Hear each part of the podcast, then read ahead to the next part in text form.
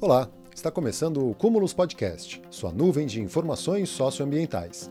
Aqui trazemos notícias atualizadas sobre as questões ambientais do Brasil e do mundo, além de divulgar pesquisas científicas e difundir a cultura oceânica pelas redes.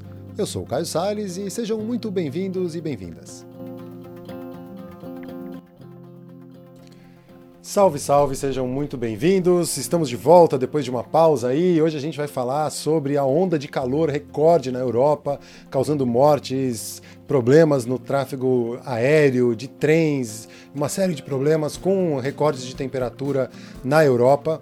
Vamos falar também sobre a prisão do assassino ou do suposto assassino de um, uma das lideranças indígenas, Urueu Auau, lá em 2020, dois anos depois a Polícia Federal faz a prisão.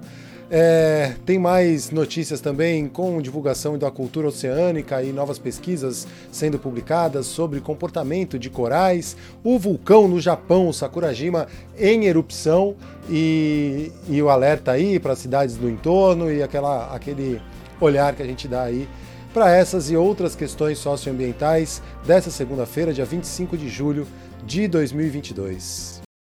E eu vou começar já falando, trazendo as notícias de hoje por aqui, com a forte onda de calor na Europa, que já vem aí há duas semanas uma forte onda de calor causando um grande estrago por lá. E eu vou para algumas notícias que repercutiram isso aí e mostraram né, o tamanho do impacto disso.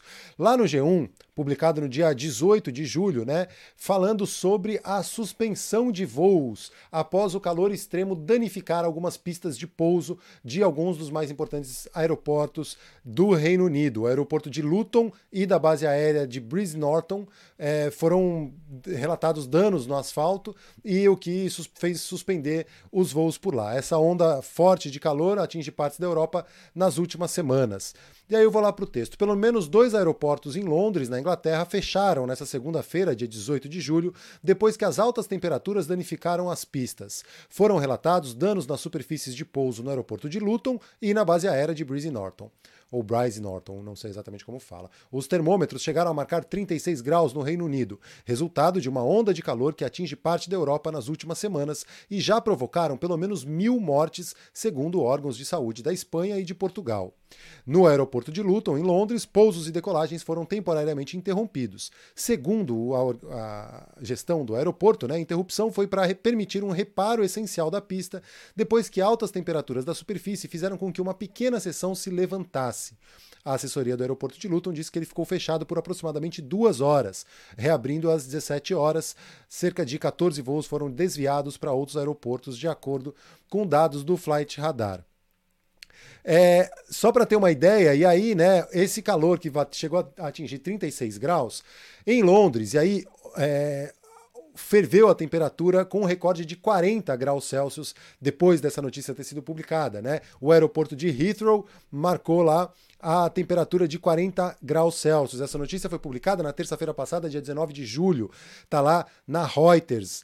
É, o Reino Unido registrou hoje sua temperatura mais alta de todos os tempos, 40 graus Celsius, durante uma onda de calor que atinge duramente a Europa, provocando incêndios florestais e danificando pistas de aeroportos e trilhos de trem. Mais de mil pessoas morreram em um espaço de uma semana devido às temperaturas elevadas. O Serviço Meteorológico Met Office diz que o recorde provisório, que ainda precisa ser confirmado, foi registrado ao meio-dia e 50 no aeroporto de Heathrow, em Londres, um dos maiores aeroportos do mundo, né, superando o recorde anterior de 38,7, registrado em 2019. Rotas de trem foram canceladas, os centros urbanos normalmente movimentados pareciam tranquilos e os zoológicos se esforçavam para manter os animais frescos. Em Farnborough, a maior feira aérea conjunta do mundo, os executivos se protegeram do sol e em um salão sem ar-condicionado, alguns participantes se borrifavam com água. Nas lojas, sorvetes e refrigerantes estavam esgotados, enquanto ventiladores, mangueiras e aparelhos de ar-condicionado estavam com as vendas em alta. O Reino Unido, que pode ter dificuldade para manter os principais serviços de transporte no calor extremo, ou ou na neve, foi colocado em estado de emergência nacional devido às temperaturas sem precedentes. O ministro dos Transportes, Grant Shapes, disse que levaria muitos anos até que o Reino Unido pudesse atualizar totalmente sua infraestrutura para lidar com temperaturas mais altas, depois que pelo menos duas pistas de aeroportos mostraram sinais de danos e alguns trilhos de trem se curvaram. Vimos uma abre aspas aí para ele. Vimos uma quantidade considerável de interrupções nas viagens. A infraestrutura, grande parte construída desde os tempos vitorianos, simplesmente não foi construída para suportar esse tipo de temperatura. E segundo os meteorologistas e os pesquisadores do clima, isso tende a se tornar cada vez mais frequente na Europa, sentindo esse problema de não estar adaptado às temperaturas altas. E aí eu vou para um texto que é do Observatório do Clima, mas está publicado no site O Eco, foi publicado no dia 21 de julho de 2022 cinco alertas sobre a onda de calor extremo na Europa. Dois pontos, é só o começo. Especialistas em clima comentam os capítulos mais recentes da crise global que levou termômetros de países como Reino Unido, Portugal e Espanha a baterem recordes históricos. A onda de calor, que já deixou mais de mil mortos, provocou incêndios em série e levou termômetros de vários países europeus a temperaturas recorde. É mais uma prova de que a coisa será cada vez mais frequente, intensa e fatal inclusive nos países ricos. A pedido do Observatório do Clima, cinco especialistas comentam os capítulos mais recentes do nosso Big Brother infernal e as consequências da inação em países como o Brasil. O Paulo Moutinho, pesquisador do Instituto de Pesquisa Ambiental da Amazônia, o IPAM. A Europa é aqui. Na Amazônia brasileira, as ondas de calor e seca já são uma realidade. Abre aspas aí para o Paulo Moutinho. A onda de calor sem precedentes que atinge a Europa revela a gravidade da crise climática global. O clima do planeta não só está mudando, mas essa mudança é mais rápida do que se previa.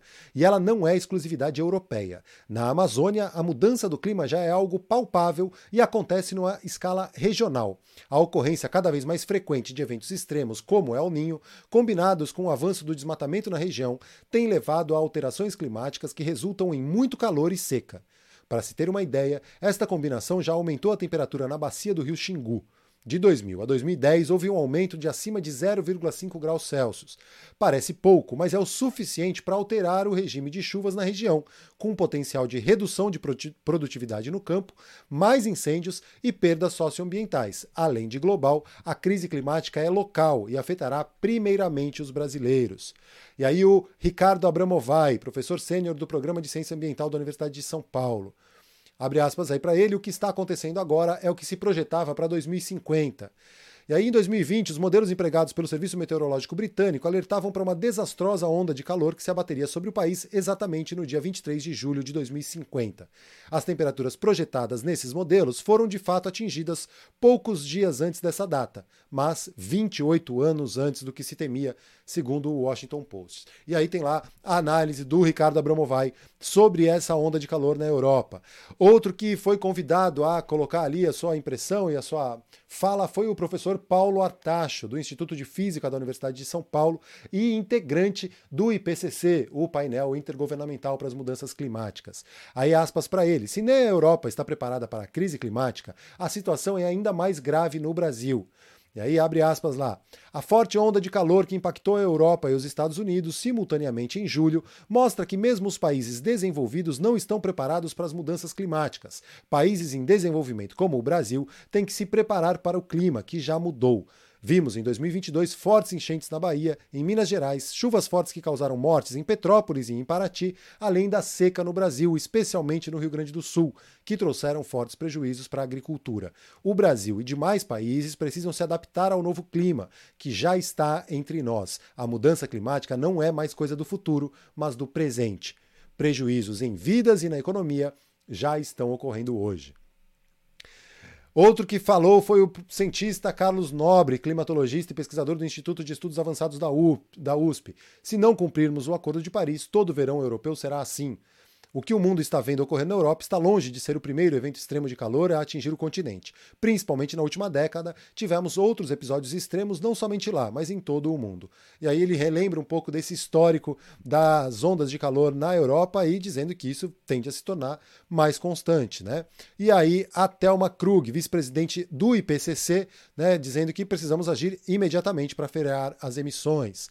E aí, essas são cinco alertas aí, né, dos pesquisadores, cientistas que dedicam a vida a estudar o clima e a tentar entender o que está acontecendo e de que forma que a gente pode mudar isso. Agora, sem relação com a crise climática, mas é, também é, bem impactante é o vulcão Sakurajima no Japão, que entrou em erupção e provocou um alerta máximo. Essa notícia é de ontem, é, domingo, dia 24 de julho. O vulcão Sakurajima, localizado na ilha de Kyushu, no sul do Japão, entrou em erupção nesse domingo, dia 24 de julho, provocando evacuações na região. A Agência Meteorológica do Japão disse que o caso ocorreu por volta das 8 horas da noite no horário local. Imagens da Câmara de Vigilância do órgão mostraram uma nuvem de fumaça ou cinza subindo do vulcão. A agência japonesa né, anunciou um alerta de nível 5, o nível mais alto, pedindo que as pessoas evacuem a região. Ainda aconselharam cautela aos moradores da província de Kagoshima. Não houve relatos imediatos de danos ou vítimas. Os reguladores nucleares do Japão disseram que nenhuma irregularidade foi detectada na usina nuclear próxima de Sendai, informou a Reuters. Segundo a NASA, Sakurajima é um dos vulcões mais ativos do Japão, tendo entrado em erupção várias vezes nas últimas décadas. Anteriormente, entrou em erupção em janeiro, expelindo uma nuvem de quilômetros de cinzas no ar. Então, estamos de olho lá no Sakurajima, o que está rolando lá no Japão. E aqui no Brasil, coisas importantes também estão rolando essa notícia do dia 22 de julho, lá do Conexão Planeta, que fala que após dois anos, o suspeito da morte do líder indígena Ari Urueu líder indígena de Rondônia, foi preso pela Polícia Federal. E aí eu vou começar aqui com um post da Chai Suruí, que é da mesma região do Ari Urueu e ela fez um post, né, relembrando é, e celebrando de alguma maneira é, falando sobre a questão né, desse assassinato desse, do Ari, que era tão próximo dela. Só quem viveu sabe a dor de perder alguém querido, ainda mais quando essa perda acontece de forma violenta contra um protetor e, e guerreiro do seu território e povo. Nada apaga ou diminui essa dor que a justiça seja feita, escreveu a jovem líder indígena Chai Suruí no dia 15 de julho, no seu perfil no Instagram. Ela se referia à prisão do suspeito pelo assassinato do seu querido amigo Ari Urueu Auau em 2020 durante a pandemia, compartilhando o post da Associação de Defesa Etnoambiental Canindé, que diz aspas. O assassino do indígena Ari Urueu Auau foi preso hoje pela Polícia Federal em Rondônia. O crime ocorreu em 18 de abril de 2020 e estava até agora sem solução. Ari era integrante do grupo de monitoramento da terra indígena Urueu Auau e teve sua história contada no documentário O Território documentário que foi selecionado no Festival de Sundance, um dos principais festivais do mundo, super é, bem avaliado aí, né, internacionalmente, com uma repercussão grande. E aí Chai falou de Ari em seu discurso forte e comovente na COP26. Né? A Chai Suruí foi uma representante brasileira lá na COP26 em Glasgow e falou do, do Ari lá. Né? Enquanto vocês estão fechando os olhos para a realidade, o guardião da floresta, Ari Urueu Auau, meu amigo de infância, foi assassinado por proteger a natureza. E aí a indigenista Ivaneide Bandeira Cardoso, que é mãe da Chai Suruí, a Neidinha Suruí, fundadora da Associação de Defesa Etnoambiental Canindé, ela diz, né, finalmente a gente teve a notícia de que o possível assassino foi preso. E o que nós esperamos é que haja justiça. Ari era um guardião da floresta que estava lutando para manter seu território e seu povo. Ele era professor, pai de família e uma pessoa muito boa. A Carindé, liderada por Nendia, Neidinha e a Associação do Povo Indígena Urueu Auau, Jupaú, se manifestaram por nota pública, na qual contaram que aguardam a identidade do suspeito e a motivação da morte. não divulgaram o nome do suspeito que foi preso nem para onde ele foi levado, né? E aí até agora estão tentando entender. A polícia tentou classificar o assassinato do Ari como um acidente e só que houve contestação, né? Ele foi tinha visíveis marcas de espancamento, é, a, de, acham que ele foi dopado e espancado até a morte. É, não se sabe exatamente. A polícia, na hora, a Polícia Civil de Rondônia tentou rapidamente dizer que foi um acidente, mas isso não, né, não engoliram por aí. É uma história que se repete, assim como quando Bruno Pereira e Dom Phillips des desapareceram no Vale do Javari em junho, os integrantes da Univaja é, relataram à imprensa e às autoridades que tanto o indigenista como diversas lideranças indígenas vinham sendo ameaçadas por pescadores e narcotraficantes. Também contaram que FUNAI, Ministério Público Federal e Polícia Federal vinham sendo atualizados sobre a situação perigosa na região, com provas das invasões e da exploração ilegal da pesca e da caça, além do garimpo, e nada foi feito. Nada foi feito e ainda agora, né, o presidente da FUNAI acha que tem o direito, que, que tem legitimidade para participar de fóruns internacionais que tratam da causa indigenista. E aí ele chegou lá, em Madrid para participar desse fórum, né?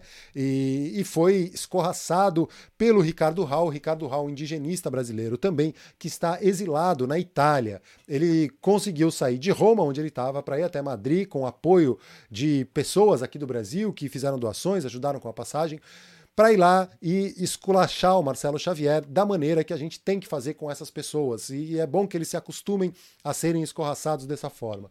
Eu vou para o texto que está lá no Conexão Planeta e depois eu vou colocar a fala do Ricardo Hall lá em Madrid.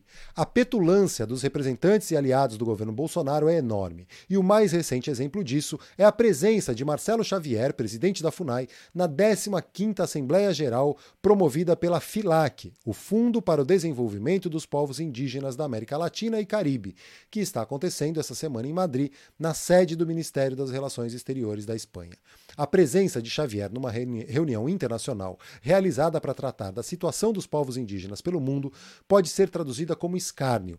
O que fazia ele lá? O que teria a dizer sobre a política anti-indígena adotada pelo governo de Bolsonaro desde 2019? Um grupo de pessoas questionou a sua audácia e, indignado, Ricardo Hall, ex-funcionário da FUNAI, levantou-se e o denunciou para a plateia, destacando que ele não é digno de estar entre vocês e que o Itamaraty é uma vergonha por levá-lo à reunião.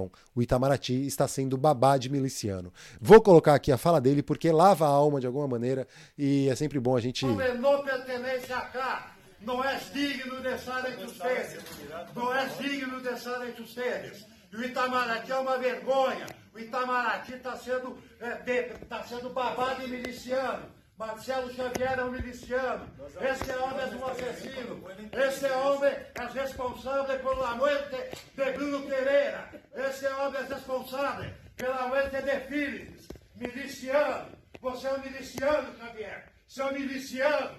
Miliciano. Bandido. Vai embora mesmo. Vai pra fora. Desculpem. Graças. Desculpem, graças não. Fora Bolsonaro! Nós Fora que... Bolsonaro! Nós que damos graças por ele lavar a alma de falar dessa forma, porque é assim que essa gente tem que ser tratada. A gente precisa tratar essa gente dessa forma, porque essas pessoas ignoram a floresta, querem destruir com os povos indígenas e tudo o que tem lá.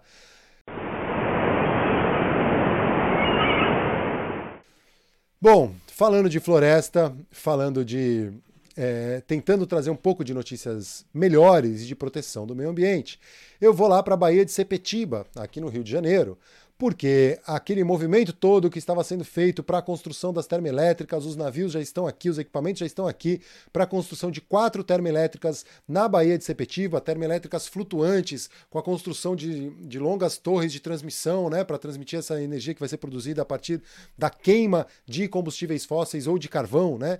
E aí eu vou para o texto porque a Justiça Estadual do Rio de Janeiro de determinou a suspensão imediata das quatro termoelétricas flutuantes em Sepetiba. A Justiça do Rio de Janeiro determinou a imediata suspensão da instalação e operação de quatro usinas termoelétricas flutuantes, UTS na sigla, que seriam instaladas na zona portuária da Baía de Sepetiba, região metropolitana do Rio, pela empresa turca Car Powership. Na decisão publicada na última sexta-feira, dia 22 de julho, em que o governo do Rio de Janeiro figura como réu, a juíza da segunda vara da Fazenda Pública do Rio de Janeiro, Jorge Vasconcelos da Cruz, questionou questionou a deliberação da Comissão Estadual do Controle Ambiental, a SECA, que dispensou a apresentação do estudo de impacto ambiental e o respectivo relatório de impacto ambiental para o empreendimento, o EIA-RIMA. O, o licenciamento desse empreendimento estava sendo feito fragmentado. Então se licenciava a construção de uma torre de transmissão, depois de outra torre de transmissão, e não considerava que elas iam ser interligadas e que essas termoelétricas também trabalhariam em conjunto e transmitindo né, energia por ali. A magistrada entendeu como frágil e insustentável a argumentação do Instituto Estadual do Ambiente, que ao se manifestar favorável à inexigibilidade do EIA-RIMA para as UTS, pois o próprio órgão descreveu o empreendimento como potencialmente causador de significativo impacto ambiental. No mínimo contraditória a conclusão do parecer acima, uma vez que ressalta o potencial poluente do empreendimento, mas entende desnecessário o estudo de impacto ambiental, apontou a juíza em seu despacho, instituindo multa diária de 50 mil reais reais por descumprimento. A decisão atende pedido protocolado pelo Instituto Internacional Araiara, que requereu ao juízo o cumprimento da sentença transitada em julgado, pedido este corroborado pelo promotor do Ministério Público do Rio de Janeiro, Carlos Frederico Saturnino. A organização, que atua prioritariamente na agenda de transição energética justa e sustentável, foi uma das primeiras organizações a se manifestar contrária à instalação das UTS, por se tratar de uma região extremamente sensível nos aspectos ambiental e social e por contribuir com as mudanças climáticas com o racismo energético, causando ainda mais aumento de tarifa de energia. A região é hábitat do boto cinza, espécie ameaçada de extinção, e concentra comunidades de pescadores artesanais que dependem da atividade para o seu sustento. Além disso, a Baía de Sepetiba é declarada área de relevante interesse ecológico, é, conforme o artigo 269 da Constituição Estadual do Rio de Janeiro. Então tem lá a repercussão, as UTS flutuantes da Car Powership, que somam 560 megawatts de capacidade instalada, foram contratadas no leilão emergencial de energia de reserva realizado pela Agência Nacional de Energia Elétrica em 25 de outubro de 2021, como parte das medidas de enfrentamento da crise hídrica. A medida provisória que originou esse processo, publicada pelo governo federal, foi a MP 1055 de 2021, que ficou conhecida por incluir jabutis para favorecer empresários. Essas usinas representam quase a metade, 47% da energia contratada, que foi de 1,2 gigawatts proveniente de 17 usinas. Para entender esses jabutis que foram colocados nesse projeto de lei, por exemplo, é, obrigando a construção de termoelétricas em regiões remotas, em que vai ser necessária a construção de grandes gasodutos para chegar o gás para essas termoelétricas é, e que vão causar um impacto tremendo, mas tem, interessam aos é, as pessoas que estão ali nesses, é, nesses lugares, né? Bom, estava falando da Car Powership, agora eu vou para uma notícia boa. Uma nova pesquisa publicada na Communications Biology falando sobre a fluorescência de corais mesofóticos, corais que ficam ali na zona entre o fim dos recifes de coral e a zona mais escura, onde não recebe luz. Esse artigo está repercutido na Conexão Planeta, no site Conexão Planeta, falando como no fundo do oceano corais adotam uma tática brilhante e belíssima para atrair suas presas. Eles fizeram um experimento para entender o que que os recifes de coral, né? O que, que os, esses corais mesofóticos fazem com essa fluorescência? Né? A bioluminescência e a fluorescência são fenômenos é, que acontecem no oceano e que existe essa hipótese né, de que elas servem para atrair presas para né, esses predadores se alimentarem. E aí eles fizeram um experimento, colocaram placas no fundo, né, nessa região mesofótica, uma com essa luz fluorescente semelhante à que o coral emite e a outra sem essa iluminação. E aí viram que a concentração de zooplâncton, de plâncton em geral, na área iluminada com a fluorescência era maior. Então eles chegaram a essa conclusão. A função né, principal dessa fluorescência nos corais é atrair as presas para alimentar. Então, a cerca de 45 metros de profundidade, na escuridão do oceano, é possível ver corais fluorescentes. O brilho das cores verdes e amarelas que emitem esses seres, mesmo num ambiente onde existe a completa falta de luz, já é conhecido há muito tempo por cientistas, mas até então não se tinha certeza da razão deste fenômeno tão fascinante. Existiam diferentes hipóteses, como por exemplo se esse fenômeno otimizava a fotossíntese, ou seria então uma atividade antioxidante, ou ainda os protegeria contra herbívoros ou atrairia algas simbióticas para os corais. Mas agora, uma equipe de pesquisadores da Universidade de Tel Aviv, em Israel, acaba de publicar um novo artigo científico em que afirma que esse fenômeno entre os corais é empregado para ludibriar e atrair suas presas. Abre aspas para o Yossi Loya, professor da Escola de Zoologia e do Museu de História Natural Steinhardt da Universidade de Tel Aviv. Muitos corais exibem um padrão de cor fluorescente que destaca suas bocas ou pontas de tentáculos, fato que apoia a ideia de que a fluorescência, como a bioluminescência, que é a produção de luz por uma reação química, atua como um mecanismo para atrair presas. Segundo ele, o estudo prova que a aparência brilhante e colorida dos corais pode atuar como uma isca para atrair o plâncton nadador para predadores terrestres como os corais, e especialmente em hábitats onde os corais requerem outras fontes de energia ou como substituto da fotossíntese. A maior parte dos corais, né, eles fazem uma simbiose com uma alga chamada zooxantella, que ficam na zona ali de luz, né, e essas algas fazem a fotossíntese e fornecem energia para os corais e rola essa simbiose, né, enquanto os corais servem de abrigo ali para essas algas, essas algas fazem a fotossíntese e alimentam, né, dão energia para os corais. Quando existe algum estressor né, no ambiente, a água está muito quente, ou tem algum tipo de poluição ali, essas algas muitas vezes saem dos corais. São elas que dão cores aos corais. É, e aí é o que causa o branqueamento de corais. Só que existem corais que não são zooxantelados. Eles têm outras fontes de energia, como, por exemplo, esses é, corais mesofóticos. E aí é, eles usam essas outras estratégias de de sobrevivência, né? Por exemplo, com a luz fluorescente atraindo as presas para eles poderem se alimentar. Segundo o pesquisador, né, Para chegar à conclusão revelada no trabalho científico, os pesquisadores realizaram testes em laboratórios e fizeram observações no mar. Em ambas, confirmaram se plânctons, pequenos organismos que flutuam no mar junto com as correntes, eram atraídos pela fluorescência. Após essa constatação, que se provou verdadeira, analisaram as capacidades predatórias dos corais mesofóticos, que vivem entre a área rasa do recife de coral e a zona profunda e completamente escura do oceano. São eles que apresentam a habilidade de se tornar fluorescentes. Já a 40 metros de profundidade foram instaladas armadilhas fluorescentes e o resultado foi que elas atraíram o dobro da quantidade de plânctons quando comparadas a similares, mas com cores não brilhantes. E aí, esses experimentos, né, e provaram isso aí. Sempre interessante ver essas coisas, né? E eu tentando trazer aqui, né, um pouco da cultura oceânica e desse tipo de, de pesquisa que rola por aí. Certo? Este foi mais um Cúmulos Podcast. Segue a gente nas redes sociais em arroba TV e arroba Projeto Verde Mar. Estamos também no YouTube, em youtube.com.br CúmulosTV. Este podcast é editado com base em nosso jornal ao vivo, que rola toda segunda e quinta, às nove da noite, lá no YouTube. Te espero por lá também. Grande abraço e até a próxima.